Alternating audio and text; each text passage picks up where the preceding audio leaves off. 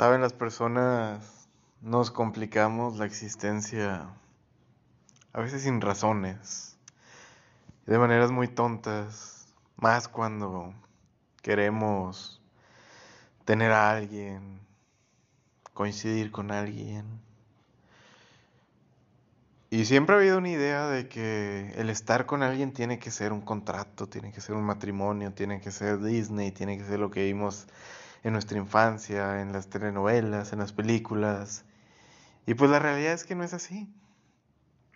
La realidad es que los matrimonios y el matrimonio en concepto ha cambiado muchísimo a través de los años, a través de las décadas. No es lo mismo el matrimonio de mis abuelos que el que tuvieron mis papás, que el que tienen amigos, que el que quizá no sé si vaya a tener yo.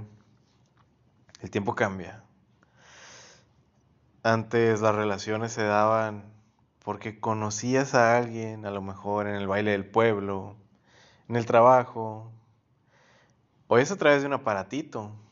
Más ahorita que estamos en pandemia, las redes sociales han sido el mecanismo de cómo conocer a las personas.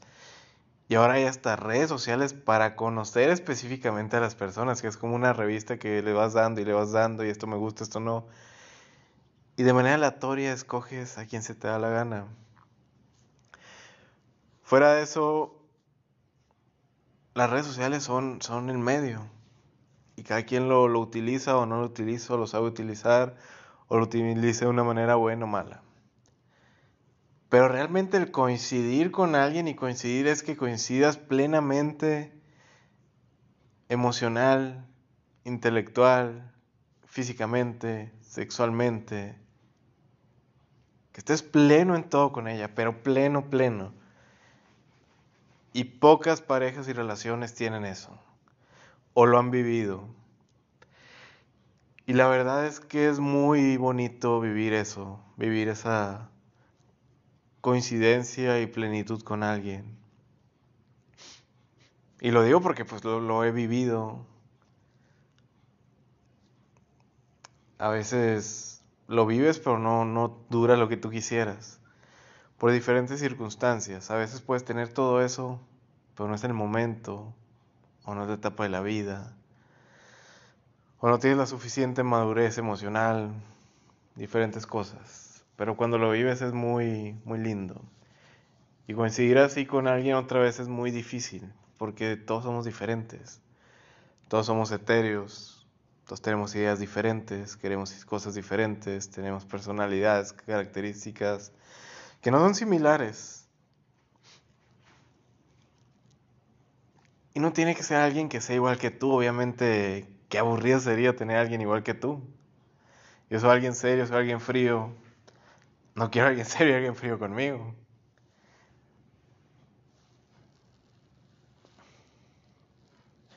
A veces sales con personas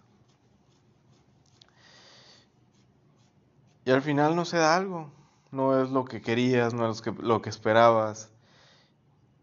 Y si me voy al tema de las mujeres, una mujer por lo general tiene una perspectiva un poquito más alta todavía de lo que quiere un hombre. Tiene una lista completa. El hombre por lo general no tiene una lista completa. El hombre es más básico y hasta tonto, diría yo. Pero la mujer sí, soy tal persona, quiero un hombre caballeroso, atento, que le vaya muy bien económicamente, que tenga carro, que tenga casa, que me pueda dar esto, que sea amable, que sea atento, que no voltee a ver a ninguna otra mujer, que yo sea su centro de atención nada más. De una lista incontable de cosas que la verdad no son así. Si quieres algo así, difícilmente lo vas a tener y difícilmente vas a coincidir con alguien. Siempre veo y escucho pláticas de mujeres y la tendencia es hablar de los hombres, de sus relaciones, de cómo al principio eran de tal manera, de cómo él al principio era lindo, era atento, era caballeroso, era maravilloso y al tiempo pues ya no. O de cómo quisieran educar a su pareja a que no deje la ropa tirada, a que no haga esto, a que cambien tal cosa. La mujer tiende a querer cambiar al hombre siempre en las pláticas.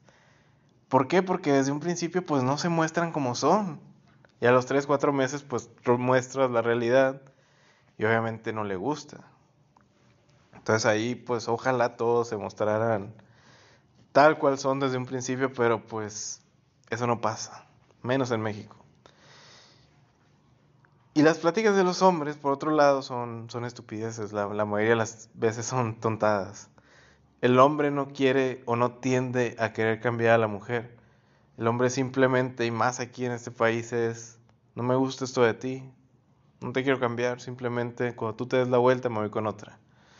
Y eso pasa en muchas relaciones, matrimonios, siempre por abajo del agua. Y a veces se sabe, pero se omite. En el coincidir muchas veces está el que tú sales con alguien y la otra persona da esperando recibir lo mismo. Y la cuestión no es así. El amor no es un contrato, no es un intercambio de negociación donde yo doy tanto y tú das tanto. Obviamente, si yo doy tanto, pues obviamente espero recibir esto, pero si no recibo, pues no es mi problema. Si no recibo, pues simplemente me voy. Si no me gusta, pues me retiro. Pero muchas veces pasa que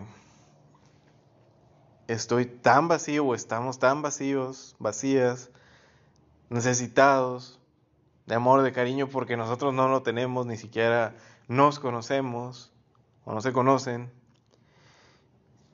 Y pasa la primera persona que vemos y nos llena esos vacíos, o queremos que nos llene esos vacíos. Pero a la primera decepción ya no me gustó. Ya no me gustó que me desilusiones. Ya me siento roto otra vez, rota, en depresión, en ansiedad. Y como nunca he trabajado esa parte de mí, me hago pedacitos. Y la otra persona se va y se retira con mucha tranquilidad, porque no le importa realmente. Entonces creo que cuando coincides con alguien es porque estás pleno tú y tienes la capacidad de ver a la otra persona como un espejo de ti. Cuando ves a alguien y dices, es buena persona, es amable, es atenta, en parte es porque te está reflejando en ti. Las personas son como un espejo y cuando ves en eso a alguien, es porque te estás espejeando. Y eso hace que coincidas más todavía con la persona. Porque aunque sean diferentes, ves un reflejo de lo que eres tú como persona. Y si tú eres buena persona, vas a encontrar una buena persona. Si tú eres atento, vas a encontrar una persona atenta. Si tú eres alguien que va a estar en las buenas y en las malas, vas a tener a alguien que esté en las buenas y en las malas. Entonces coincidir es tan difícil porque tienes que espejearte, tienes que ver eso. Tienes que saber qué quieres. No te vas a meter con la primera persona que pase. Hace mucho llené, hace mucho dejé de llenar vacíos nada más por llenar de estar con quien sea simplemente por estar, estar con la primera persona que pase. Hoy decido con quién quiero estar, no con la primera que pasa, con quien quiero. Y en el con quien quiero es con quién puedo coincidir en todo eso, que tenga esa plenitud entre dos personas. Y quizá pueda pasar todos los días con esa persona, pueda dormir incluso en la misma cama con esa persona, puedo despertar todos los días con esa persona, no por un contrato, no por, por una firma, no por un anillo. El amor no se puede meter en un anillo y en un papel, sino porque todos los días pueda ver a los ojos de esa persona y sentir esa plenitud, ese deseo de estar con ella todos los días, de sentirme yo, de sentirme libre, de no sentirme en una cárcel. Y eso es lo que pasa muy seguido en la sociedad todo se siente en una cárcel. Y el día que sales un poquito de esa cárcel, de esas líneas, ya te ven mal. Yo puedo amar plenamente a alguien, tenerla o no tenerla, y estar con otra persona, ella, yo la voy a seguir amando. Pero yo digo eso y cruzo los cables de media sociedad. porque no estamos preparados para eso.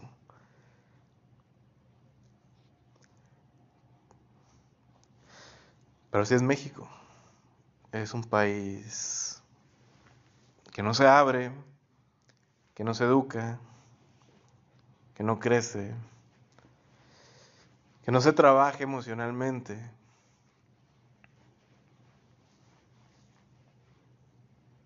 Que cree que el amor se mete simplemente en un papel, en una firma y en un anillo. Que a los 3, 4 meses ya no te gusta, me retiro y me voy. Pues así no funciona. Hace mucho no me sentía tan pleno. Y no por el hecho de estar soltero. Soltero es una palabra que no significa nada. Simplemente porque hace mucho no tengo problemas. No tengo quejas.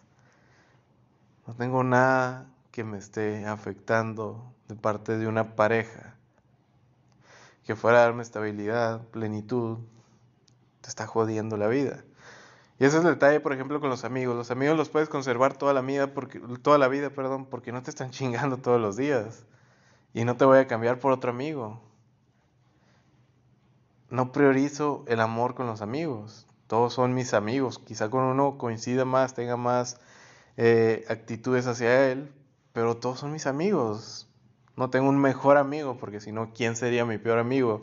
Y ese es el problema en relaciones, que priorizamos el amor. El amor no se prioriza, el amor es amor. Y da plenitud, y da paz, y da tranquilidad. Eso debería ser amor. Ser tú libremente pleno y estar feliz todos los días con esa persona.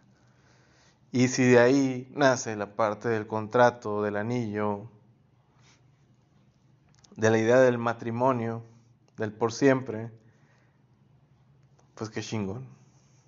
Entonces lo tienes todo.